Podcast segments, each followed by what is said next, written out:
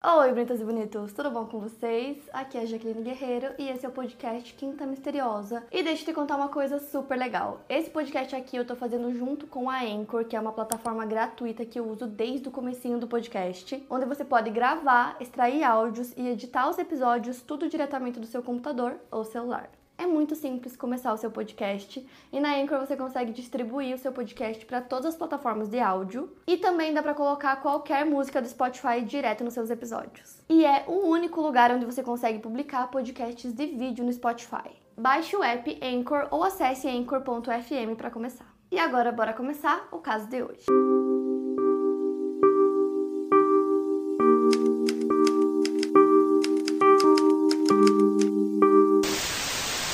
Margaret Elizabeth Beck nasceu no dia 22 de novembro de 1946. Filha de Clarence e Myrna Beck, ela foi apelidada desde criança de Peggy. E a Peggy morava com os seus pais e com três irmãs mais novas em Edgewater, no Colorado. Ela era a mais velha das quatro filhas. Segundo sua família, Peggy era uma jovem muito linda, ela amava a vida, era amorosa e protetora com seus familiares. O pai da Beck, Vincent, trabalhou para o National Bureau of Standards como funcionário administrativo em Boulder, no Colorado. Em 1963, a Peggy tinha 16 anos e ela teve a oportunidade de ir para o acampamento de conselheiras das escoteiras de Mile High Girl Scout que se chamava Rufford Camp. É, aconteceria no verão daquele ano e ela fazia parte das escoteiras desde que ela tinha 9 anos, então ela estava muito animada para esse acampamento, porque seria a primeira vez que ela iria como conselheira. A Peg estava no último ano da North Denver High School, então no dia 3 de agosto ela estava com outras 27 pessoas em Flying G Ranch, na Floresta Nacional de Pike, próximo de Deckers, no Colorado, e esse era o local onde aconteceria o acampamento, então ao todo eram 24 menores de idade, contando com a Peg, e 3 adultas. Então, o penúltimo dia do acampamento foi o dia 17 de agosto e foi um dia cheio de atividades. E à noite, todos os membros do acampamento se reuniram em volta de uma fogueira, cantaram juntos até quase meia-noite.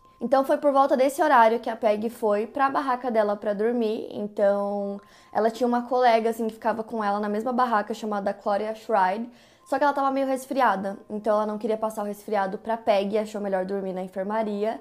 Então, durante todos os dias do acampamento, elas dormiram juntas nessa barraca.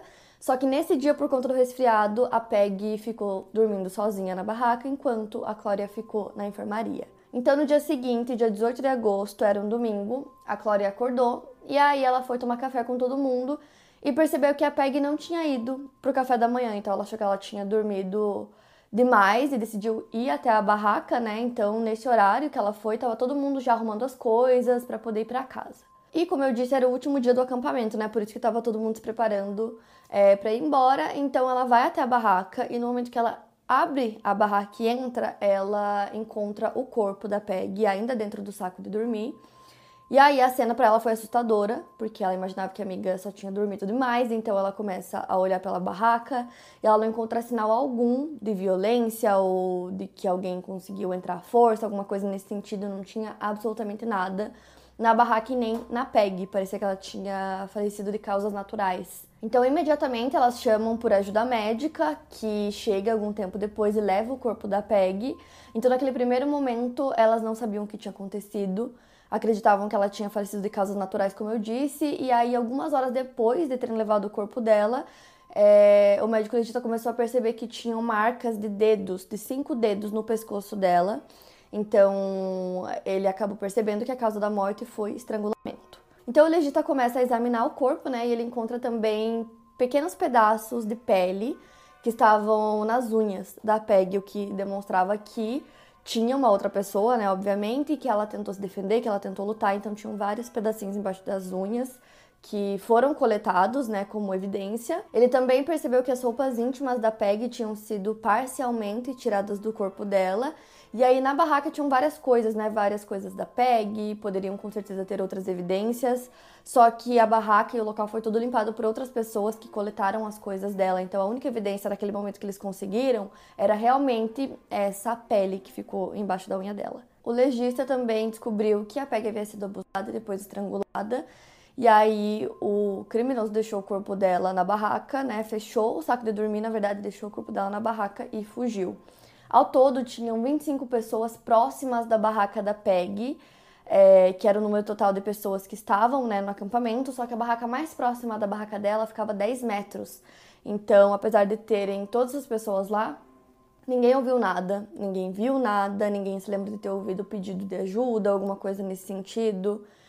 Ninguém tinha visto nada. Dois dias depois, no dia 20 de agosto, um homem chamado Alvin Sherwood, que tinha o um apelido de Slim, ele era o único homem permitido no acampamento, né, no momento do crime, porque ele era o zelador do local, então ele se ofereceu para fazer um teste de polígrafo. Na época ele tinha 67 anos de idade. Então o xerife do condado de Jefferson na época, que era o Harold Bray, ele liderava essa investigação, né, do caso e ele sentiu que o teste seria necessário. Então esse homem, o Alvin, fez o teste e ele passou, então ele foi descartado como suspeito. Nesse mesmo dia, um jornal chamado Des Moines Tribune publicou um artigo afirmando que os investigadores estavam procurando por criminosos e suspeitavam que esse criminoso poderia ter vários arranhões graves no rosto, justamente porque parecia que a Peggy tinha lutado muito pela vida dela. No dia 22 de agosto, um pelotão de homens vasculhou toda a área onde o caso aconteceu, porque a polícia tinha recebido uma denúncia de que havia um ladrão na região. Então, ainda nessa mesma semana, uma mulher relatou para a polícia que ela estava passeando com o cachorro dela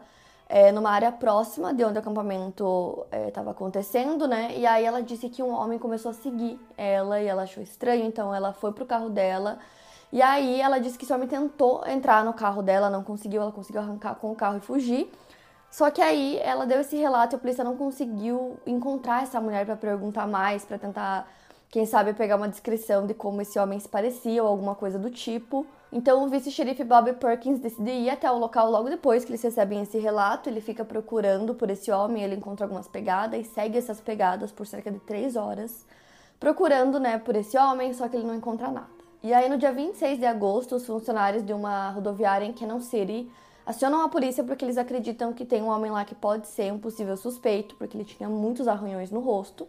A polícia vai até lá, conversa com esse homem mas ele acaba sendo liberado. Não, não se fala muito sobre o que foi conversado ou se ele tinha um álibi muito forte, o que aconteceu, mas ele foi liberado. Dez dias após o crime, um investidor do ramo imobiliário chamado Larry Perry ele decide oferecer uma recompensa de 600 dólares para quem aparecer com informações que levem né, o criminoso à prisão. Mas aí os dias foram passando, parecia que ninguém tinha visto nada, que ninguém sabia de nada sobre o caso, até que no dia 6 de setembro, um homem chamado Ansel Tig Jr. se envolveu em um pequeno acidente de trânsito na cidade de Denver. A polícia foi até o local e enquanto os patrulheiros Jay Goff e Ray Johnson estavam averiguando o que tinha acontecido, eles se surpreenderam ao receber uma confissão por parte do Ansel, né, desse homem. Ele disse que ele era o assassino assassino da Peg. O Ansel era um ex-paciente psiquiátrico, ele tinha 32 anos e logo que ele confessou, ele foi preso. Ele disse aos patrulheiros que ele havia estrangulado a Peg enquanto ele caçava coelhos na região próxima ao acampamento. Então a polícia começa a interrogar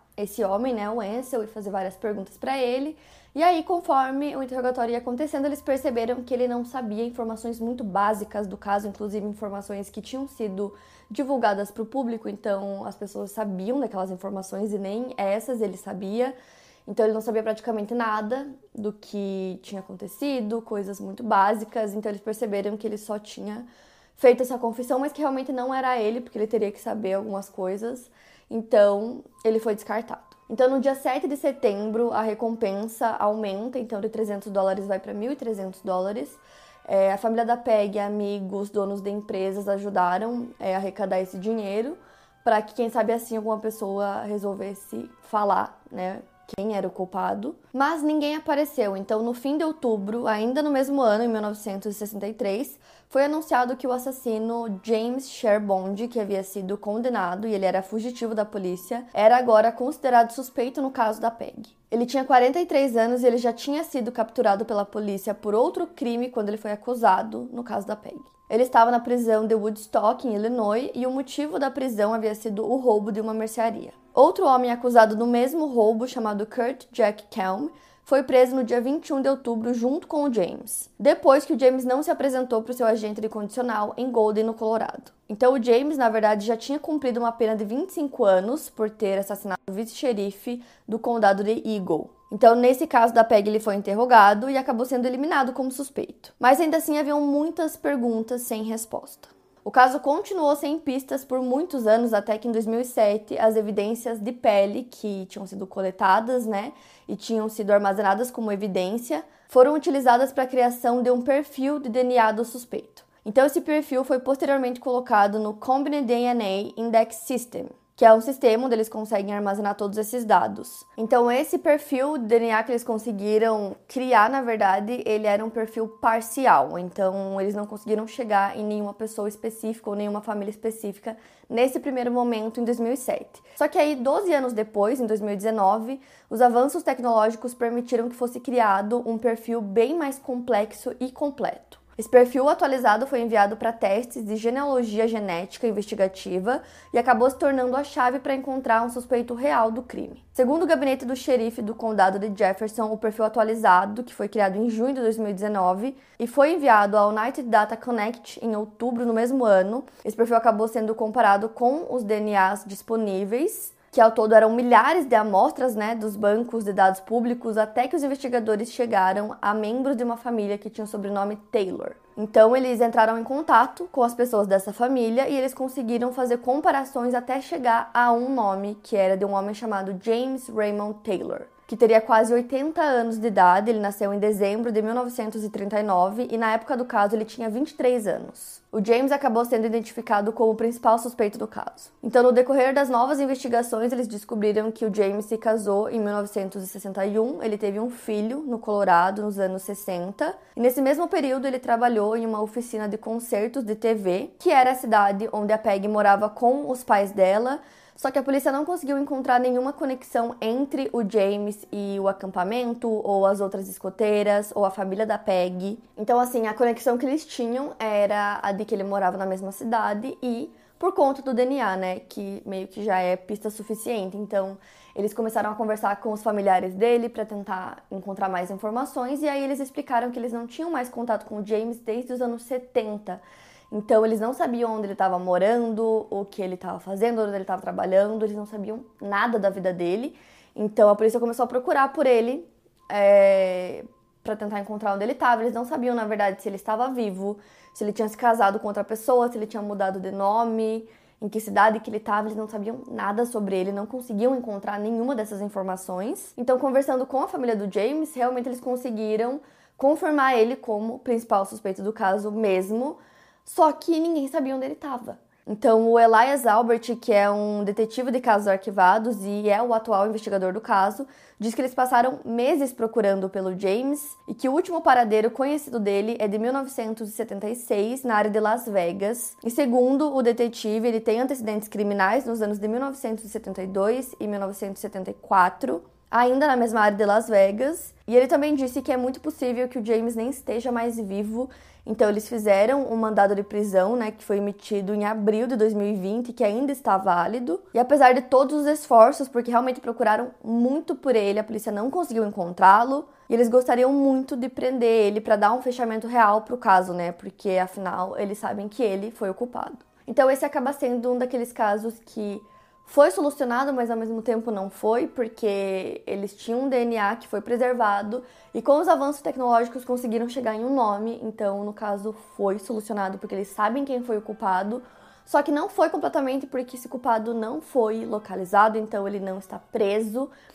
E aí meio que falta essa parte para realmente fechar o caso, né? Então, apesar de eles terem esse nome, é, do culpado, o caso permanece em aberto, como ele né, não foi encontrado ainda. A mãe da Peg faleceu em 74 e o pai dela em 2009, então eles acabaram não é, presenciando né, esses avanços e tudo que aconteceu depois, no caso, depois de tantos anos. Só que as irmãs da Peg sim estão vivas e acompanhando tudo. Inclusive, uma das irmãs deu uma entrevista dizendo que esse fato, né, essa descoberta, acaba abrindo feridas para a família, só que ao mesmo tempo eles estavam todos esses anos querendo um fechamento para o caso, né? E ela falou que a irmã dela era muito amorosa, que a Peg era muito querida por todo mundo e que eles agradecem todos os esforços, né, da investigação, da polícia, depois de tantos anos ainda estarem trabalhando no caso, que já é tão antigo. E o Mitch Morrissey, que ele é da United Data Connect, né, que fez toda essa parte do DNA, falou que, pelo entendimento dele, esse é o caso mais antigo da história que foi resolvido por meio da genealogia genética. Nenhum caso tão antigo quanto esse foi solucionado, então para eles eles consideram como resolvido, né? Porque agora eles têm um nome. Então, eu queria muito trazer esse caso para vocês, porque eu sempre falo que com a tecnologia, com os avanços, muitos casos antigos podem ser solucionados, né, com o tempo, como foi nesse caso, né? E também porque eu sei que tem muitos seguidores meus que moram em vários lugares do mundo, e eu sempre sinto que talvez é, possa chegar em muitas pessoas e chegar num nome, porque às vezes tem muito caso que é solucionado assim, uma pessoa que viu alguma coisa ou que ouviu alguma coisa, e aí conseguem chegar no culpado que está em algum lugar aí pelo mundo. Então, não sei, é uma forma também de espalhar né, o caso para o máximo de pessoas possíveis. E é muito doido que eles tenham um nome, que eles saibam quem é o culpado, e esse homem simplesmente sumiu. Não conseguiram encontrar registros dele, então é possível que ele esteja morto ou que ele tenha mudado de nome, né? E aí por isso que não conseguiram encontrar nada. A foto que tem dele também é uma foto muito antiga. Então é muito doido que esse homem né, possa estar solto por aí. E como eu falei, é um caso solucionado, mas não solucionado. Enfim, queria muito saber o que vocês acharam. Eu gosto muito desses casos que as evidências são armazenadas e que elas ficam lá e que depois de um tempo eles conseguem usar e chegar em alguma coisa na investigação que na época, por falta né, de tecnologia, eles não conseguiram. Então eu queria muito trazer para vocês. E é isso, para mais casos, siga o podcast Quinta Misteriosa e aproveite para avaliar em 5 estrelas se você gostou. Obrigada por ouvir e até o próximo caso.